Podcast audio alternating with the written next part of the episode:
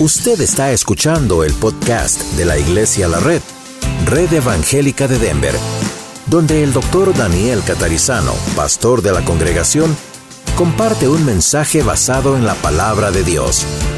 Ahora abra su corazón y permita que en los próximos minutos el Señor le hable y le bendiga. Estamos cantando y hablando de la fidelidad del Señor y entonces uh, queremos hablar hoy acerca de esta libertad que Dios nos da. Si tienen su Biblia y si no, levanten la mano y aquí les regalamos una. Así estamos en la red, ¿ok? En la Biblia, en Juan capítulo 8, vamos a estar mirando John chapter 8. If you don't have a Bible, just raise up your hands and we give you a Bible. Okay? Very good. There's a Bible needed here, English or Spanish, whatever. Okay, good. En Juan capítulo 8, comenzando en el versículo 31 al 36. John chapter 8, 31 through 36. Muchos de ustedes conocen este texto. Many of you know these uh, Bible verse or passage of the Bible. Well, let's read it. Dijo Jesús entonces a los judíos que habían creído en él, si vosotros permanecéis en mi palabra, seréis verdaderamente mis discípulos y conoceréis la verdad y la verdad os hará libres. Le respondieron, linaje de Abraham somos y jamás hemos sido esclavos de nadie. ¿Cómo dices tú seréis libres? Jesús le respondió, de cierto, de cierto os digo que todo aquel que hace pecado, esclavo es del pecado. Y el esclavo no queda en la casa para siempre, el Hijo sí queda para siempre. Así que si el Hijo os libertare, seréis verdaderamente libres. Sé que sois descendientes de Abraham, pero procuráis matarme, porque mi palabra no haya cabida en vosotros. Voy a leer otro más. Yo hablo lo que he visto cerca del Padre, vosotros hacéis lo que habéis oído cerca de vuestro Padre. Y por supuesto refiriéndose al diablo. Es muy interesante ver este texto porque los nuevos creyentes judíos que recién empezaban a entregarse a Cristo, algunos de ellos, todavía no comprendían la libertad que el Señor de veras da. Ellos pensaban que eran libres en el sentido nacionalista, por eso responden, somos linaje de Abraham, el padre de los israelitas. Entonces pensaban, somos libres. Luego usted ve ahí una expresión, no hemos sido nunca esclavos de nadie.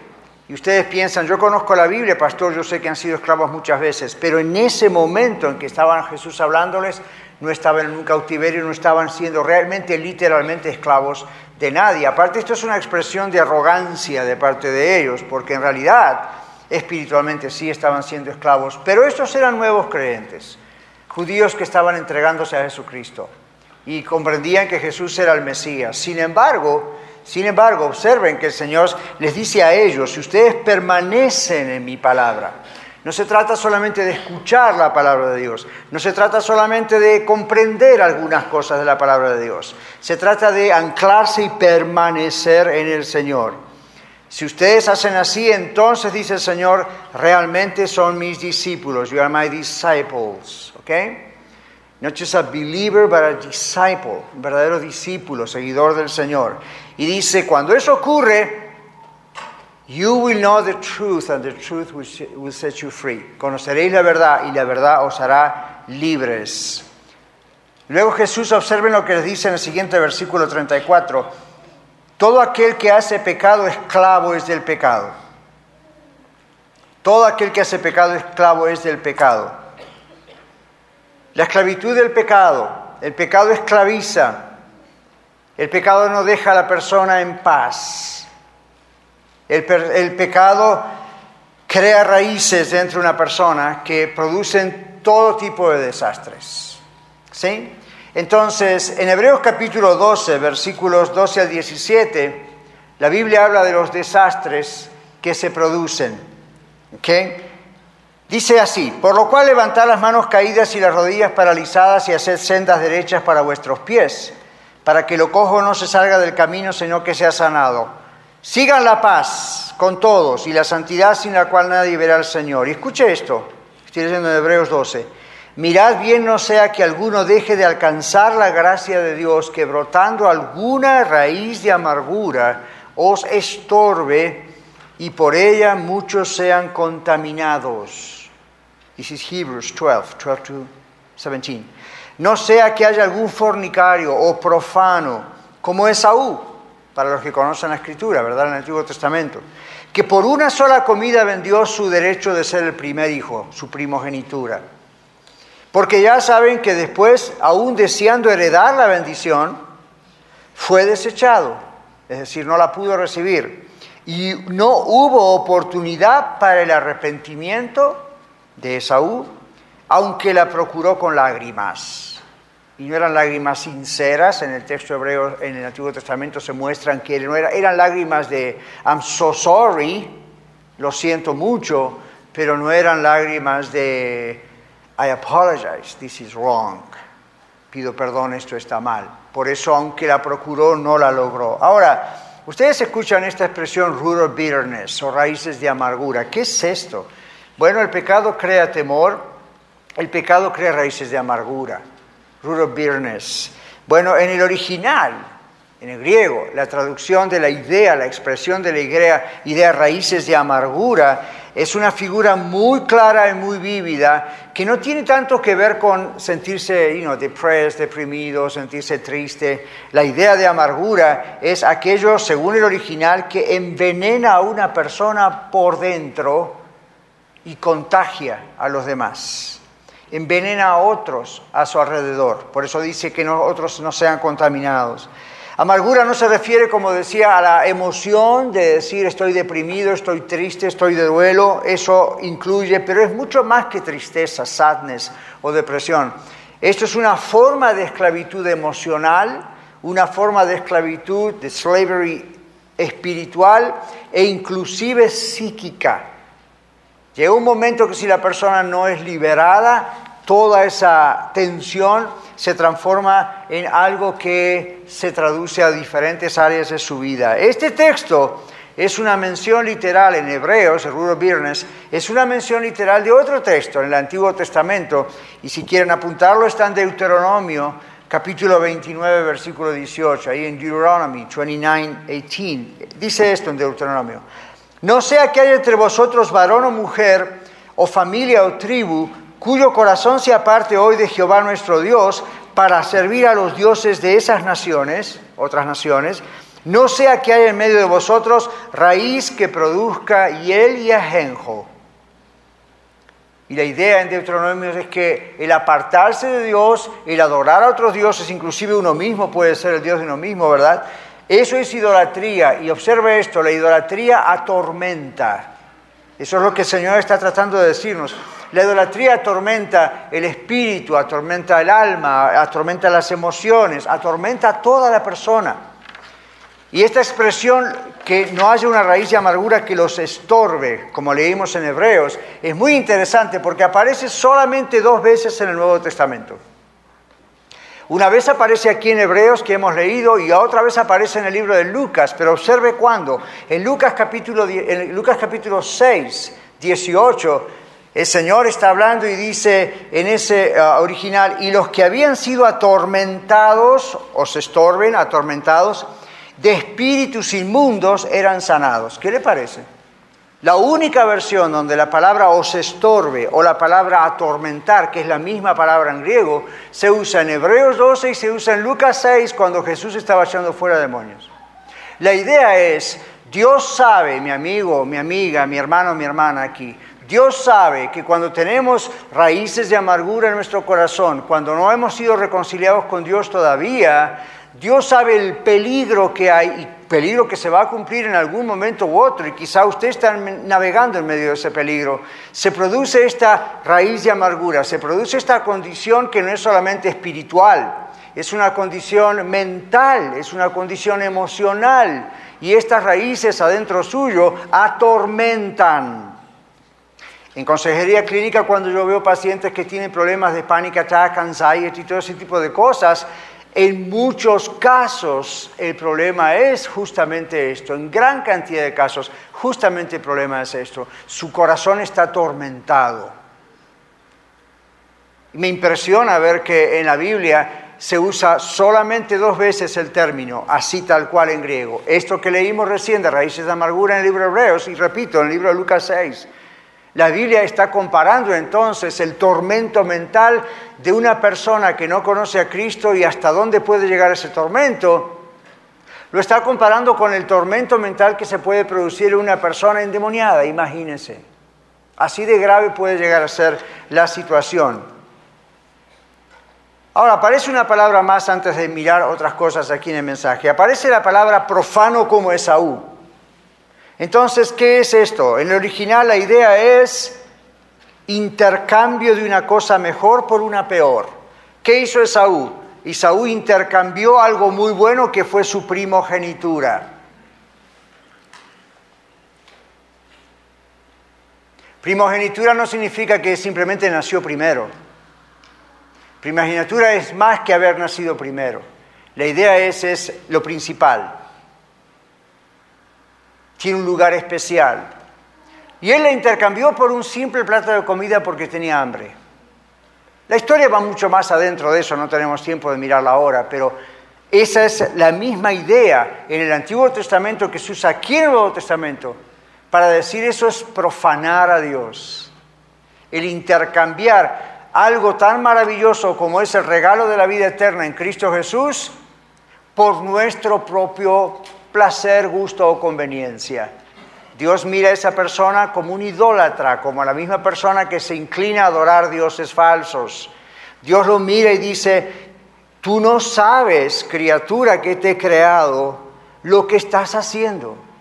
Tú no te imaginas hasta dónde puede llegar el daño psicológico, mental, espiritual y hasta psicosomático, físico, en muchos aspectos, simplemente por no estar reconciliado con Dios. Bueno, el pecado crea raíces de amargura. Pero vamos a un segundo punto. El pecado se expresa de diferentes maneras. Hay diversas expresiones de esclavitud o de amargura, ¿verdad? Hay diversas expressions of spiritual slavery. Hay varias expresiones. Yo les voy a mencionar varias que no sacamos aquí al azar, sino analizando profundamente el texto bíblico. Esto es lo que ocurre. Diversas expresiones de esclavitud o amargura, como usa la palabra en la Biblia a causa del pecado. escuche bien esto, ansiedad espiritual, ansiedad mental y ansiedad emocional. Temor, ansiosa inquietud, como dice otro texto en la Biblia. Escuche esto, manipulación, machismo y feminismo. Suena muy moderno, ¿verdad? Personalidad autoritaria, rebeldía a las autoridades, desobediencia, arrogancia, antipatía desacato, es decir, desobediencia de las órdenes que se le da a una persona. ¡Wow! Todo eso está involucrado en la idea de amargura y en la esclavitud que esa amargura produce en la esclavitud del pecado. Bueno, vamos a ver una tercera cosa, diversas consecuencias de todo eso que vimos. Diversas consecuencias, vimos las expresiones, cómo se expresa ese, pecado. Ahora, ¿cuáles son las consecuencias? ¿Qué es lo que ocurre? Cuando usted se siente con todas las cosas que mencioné y otras, generalmente usted va a tratar de calmar la ansiedad, calmar el temor, calmar el problema matrimonial, financiero o en su propia personalidad. Usted trata de calmar. Entonces, ¿cuáles son esas consecuencias? Bueno, en que uno trata de calmar diversas expresiones de esclavitud. ¿Cómo lo hace? Bueno, recurre a varias cosas para otra vez calmar o anestesiar, cosa que no es verdad, pero uno se, convence de que es verdad. Observe estas expresiones, drogas, alcohol, malas decisiones en cuanto a la elección de amigos, malas decisiones en cuanto al unirse en matrimonio a una persona de yugo desigual con los infieles, como dice la Escritura. Ahora, todas estas cosas si encima se practican constantemente, crean lo que llamamos un refuerzo, un reinforcement. Es decir, todo lo que vimos antes, practicado constantemente, cada vez se hace más fuerte. Es como plantar una planta, seguir echando agua, abonándola, y la raíz que no vemos por dentro es cada vez más grande. Si no cortamos de una vez esa actitud, lo de adentro es cada vez más grande, el corazón se pone cada vez más duro. Por eso cada vez que usted rechaza la invitación de entregarse a Cristo y rechaza la salvación, su corazón se pone cada vez más duro. La Biblia dice que hay momentos que el corazón se pone como de piedra, donde llega un momento que la persona quiere creer intelectualmente y llega un momento que ya no puede creer de tanto que dijo que no. Se cierra su cabeza. Nosotros en clínica, en consejería clínica, hemos observado que eso es no solamente una cuestión espiritual, eso es un bloqueo mental que se produce en el cerebro de una persona. Llega a haber tanto, tanto, tanto, tanto, no, no, no, que llega un momento en que ya el cerebro no entiende sí. Y es todo no y escucha y dice, esto tiene que ser lógico, esto tiene sentido, pero no puedo aceptarlo. ¿Por qué? No sé, no puedo. ¿Por qué? Porque ya mi mente está completamente con el sentimiento entenebrecido del cual habla la palabra de Dios. Todavía usted está a tiempo para que eso no ocurra. Ahora, todas estas cosas entonces crean un reinforcement, un refuerzo. Y esto produce conductas negativas. Anoche con los matrimonios que estaban acá hablábamos de las conductas negativas. Okay, negative behaviors. Y decíamos, bueno, no vale mucho la pena atacar la conducta negativa. ¿Qué es lo que hay que atacar? Que produce esa conducta negativa. Ese es el secreto. La Biblia habla de raíces de amargura. ¿Por qué? Esas conductas negativas son las que le crean problemas en su matrimonio. Esas conductas negativas son las que alejan a sus amigos que quieren ser verdaderos amigos. Esas conductas negativas crean problemas con sus hijos. Esas conductas negativas dividen algunas iglesias. Esas conductas negativas crean temores, depresiones de diversos tipos. En algunos casos producen ataques de pánico. Esas conductas producen episodios de ansiedad severa. Algunos se transforman en ansiedad crónica. Crean deudas porque la persona busca calmar sus inseguridades y emociones negativas comprando cosas compradores compulsivos, conocemos ese problema, producen en muchos casos hasta, repito, enfermedades psicosomáticas. Y usted dice, wow, ¿es cierto que todo lo que me pasa tiene que ver con esto? Yes, sí. Ahora, tanto los médicos como los psiquiatras o los consejeros clínicos o los psicólogos nos han enseñado, por ejemplo, ciertas terapias y usted puede estar meses en terapia, yo lo hago de vez en cuando, ¿verdad? Tenemos personas que a veces están meses en terapia, pero esa no es la solución. Los psiquiatras, que son médicos psiquiatras, le van a dar pills, píldoras, ¿verdad? Pastillas. ¿Para qué? Bueno, para regular el cerebro después de tanto daño que se haya hecho con relación a los patrones de conducta negativa. Ahora, ¿cuál es el problema? Usted mm, crea dependencia. Por lo general crea dependencia de esas medicinas. ¿Y qué pasa cuando las deja de tomar? Viene un shock en su cerebro y el cerebro dice, ese químico lo quiero, lo necesito, give it to me. Entonces, desintoxicar el cerebro y el cuerpo del alcohol, de las drogas, e, es, es duro. Hemos visto milagros realmente cuando hemos orado y automáticamente el asunto se sanó, pero muchas veces es un proceso y vimos sufrir a la persona en el medio de la detoxificación del alcohol, las drogas y esas conductas negativas. Y en muchos casos vemos cómo sufre innecesariamente. Entonces, ¿qué está pasando aquí? ¿Es ese el plan de Dios para un ser humano? ¿Usted cree que así nos creó Dios para sufrir de esa manera? ¿Es ese el plan de Dios para usted? no, no y no. That is not God's plan for you. Bueno, entonces, si ese no es el plan de Dios, ¿cómo ser verdaderamente libres?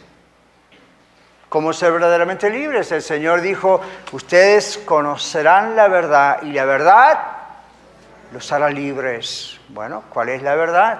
¿Y qué dijo el Señor? si creen en mí y permanecen en mí y en mi palabra, van a conocer la verdad. Y esa verdad los va a hacer libres. No es algo mágico, no es el toque de alguien, es la verdad de Dios. Es no religión, no es a ver cuánto conozco, cuánto voy a la iglesia, eso es todo muy bueno, pero el secreto no está ahí. El secreto es, ¿conoce usted a Cristo? ¿Le ha entregado a Cristo su corazón? Y los que ya le hemos entregado a Cristo nuestro corazón, ¿Estamos permaneciendo en la verdad o somos como aquellos primitivos judíos creyentes que sí ya habían entregado su vida a Cristo, habían reconocido que Jesús es el Mesías, pero todavía no estaban permaneciendo en la verdad? Fíjense, linaje de Abraham somos. ¿Cuál es la idea? Nuestra nacionalidad, nuestro contexto cultural y religioso. Abraham no solamente era el padre de los israelitas, Abraham es el padre de la fe. Y ellos estaban aferrados a que esas tradiciones los salvaban. El Señor les dice, no, todavía son esclavos. Esas tradiciones nos salvan, las culturas nos salvan. Amigos, hermanos, aún nosotros como creyentes, ¿ponemos todavía nuestras propias culturas por encima de lo que el Señor nos enseña? En sus culturas, en la mía, en la de todos nosotros, hay ciertas cosas que se han afirmado tan fuertemente en su mente y en la mía que cuesta quitárselas de encima, ¿verdad? Casi como que es una traición quitárselas de encima. Pero todo eso es usado por el mismo diablo para mantenernos esclavos. Hay muchas cosas muy buenas en cada una de nuestras culturas, excelentes, pero hay muchas cosas que no deberían estar ya en nuestras vidas y que les hacemos tanto caso como si fueran la misma Biblia.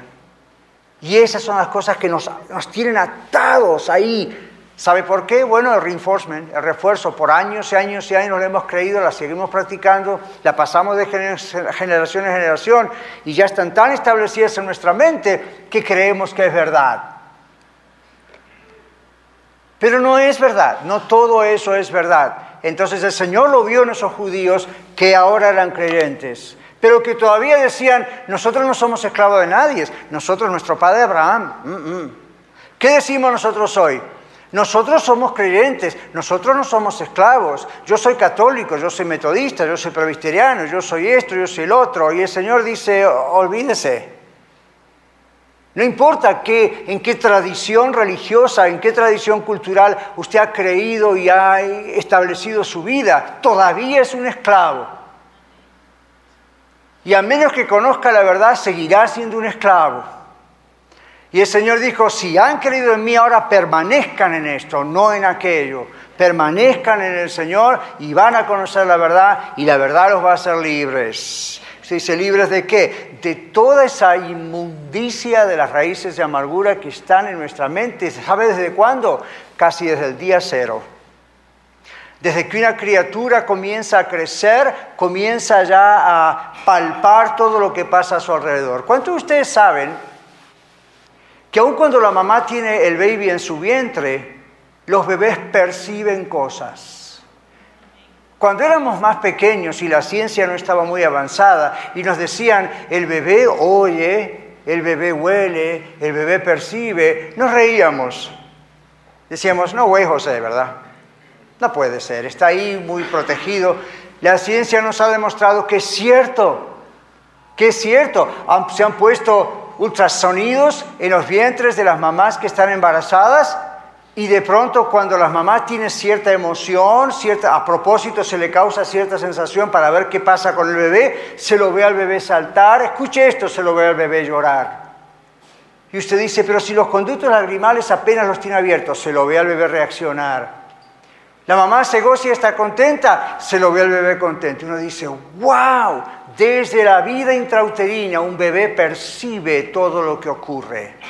Cuando el bebé nace, cuando usted y yo nacimos, empezamos a percibir cosas que no comprendíamos. A medida que nos fueron criando, educando a nuestros padres, empezamos a captar cosas. Y las cosas que captamos fueron buenas, pero también algunas fueron malas, reconozcámoslas. Y algunas cosas de la cultura, y comentarios, y esto y el otro. ¿Y sabe qué pasó? Así se fue formando su cerebro y el mío.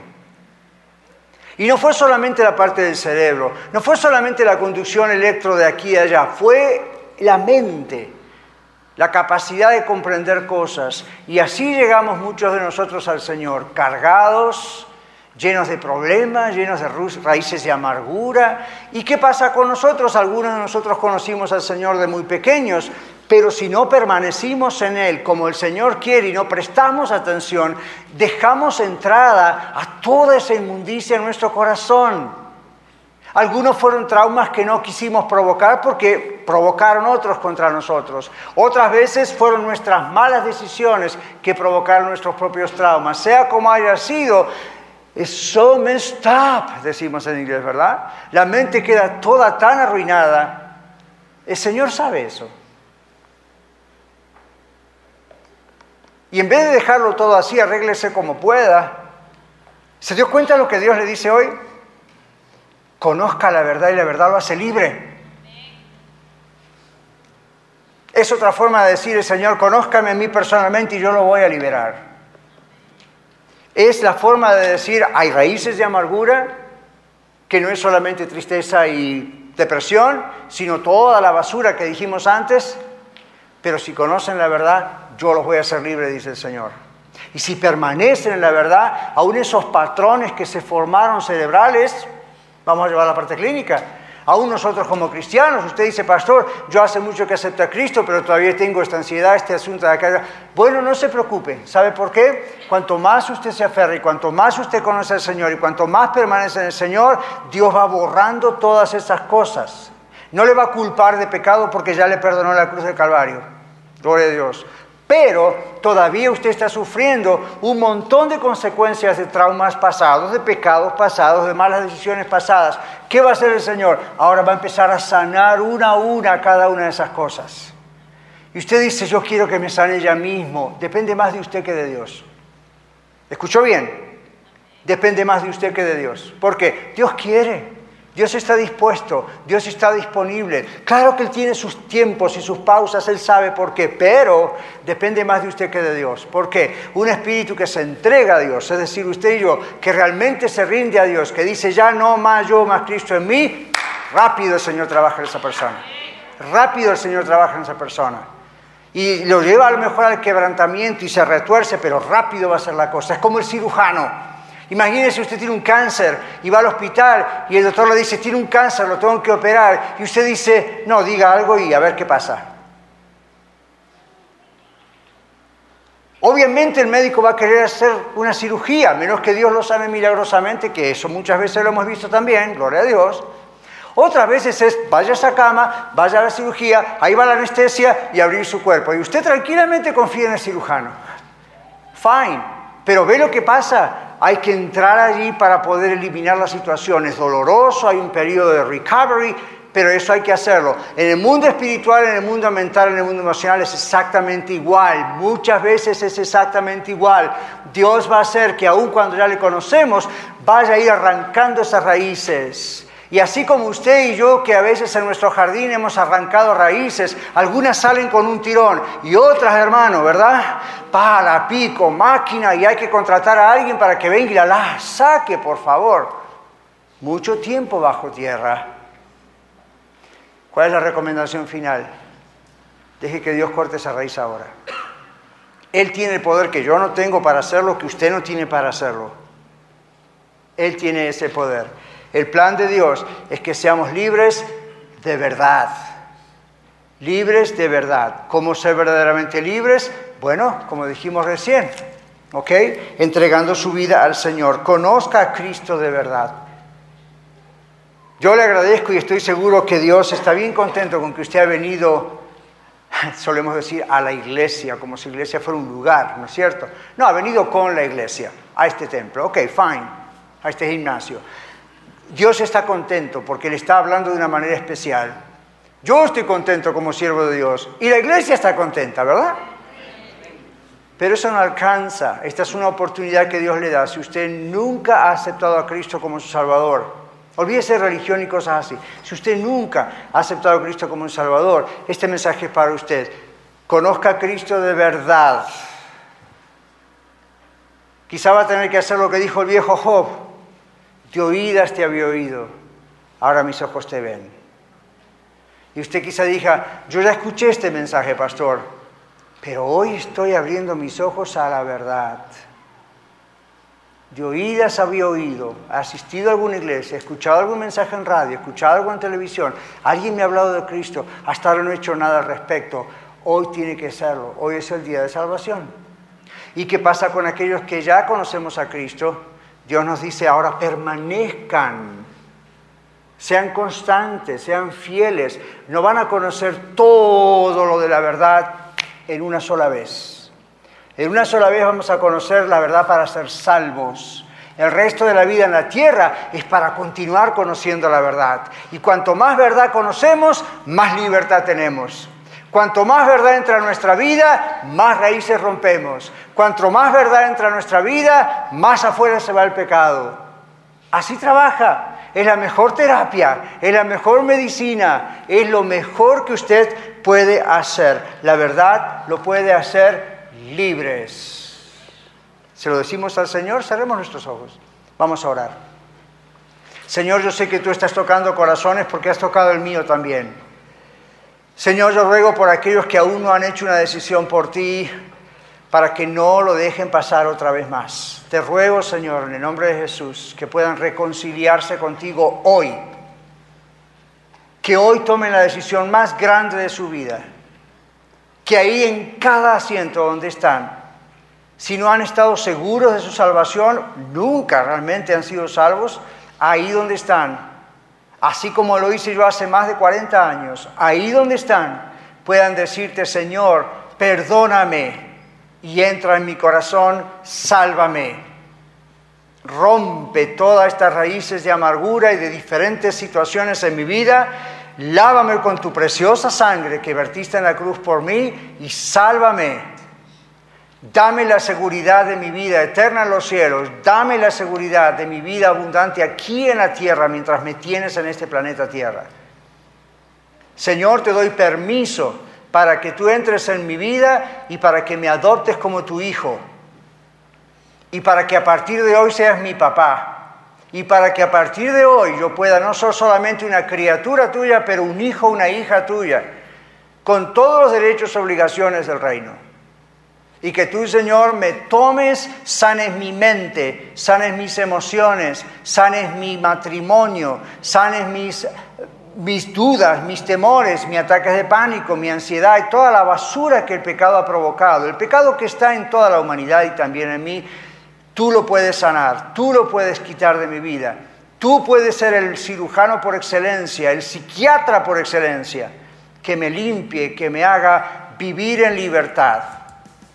Mi vida es tuya, Señor, y te la entrego a ti en el nombre de Jesús. Muchas gracias por escuchar el mensaje de hoy. Si tiene alguna pregunta en cuanto a su relación personal con el Señor Jesucristo o está buscando unirse a la familia de la Iglesia La Red, por favor no duden en contactarse con nosotros.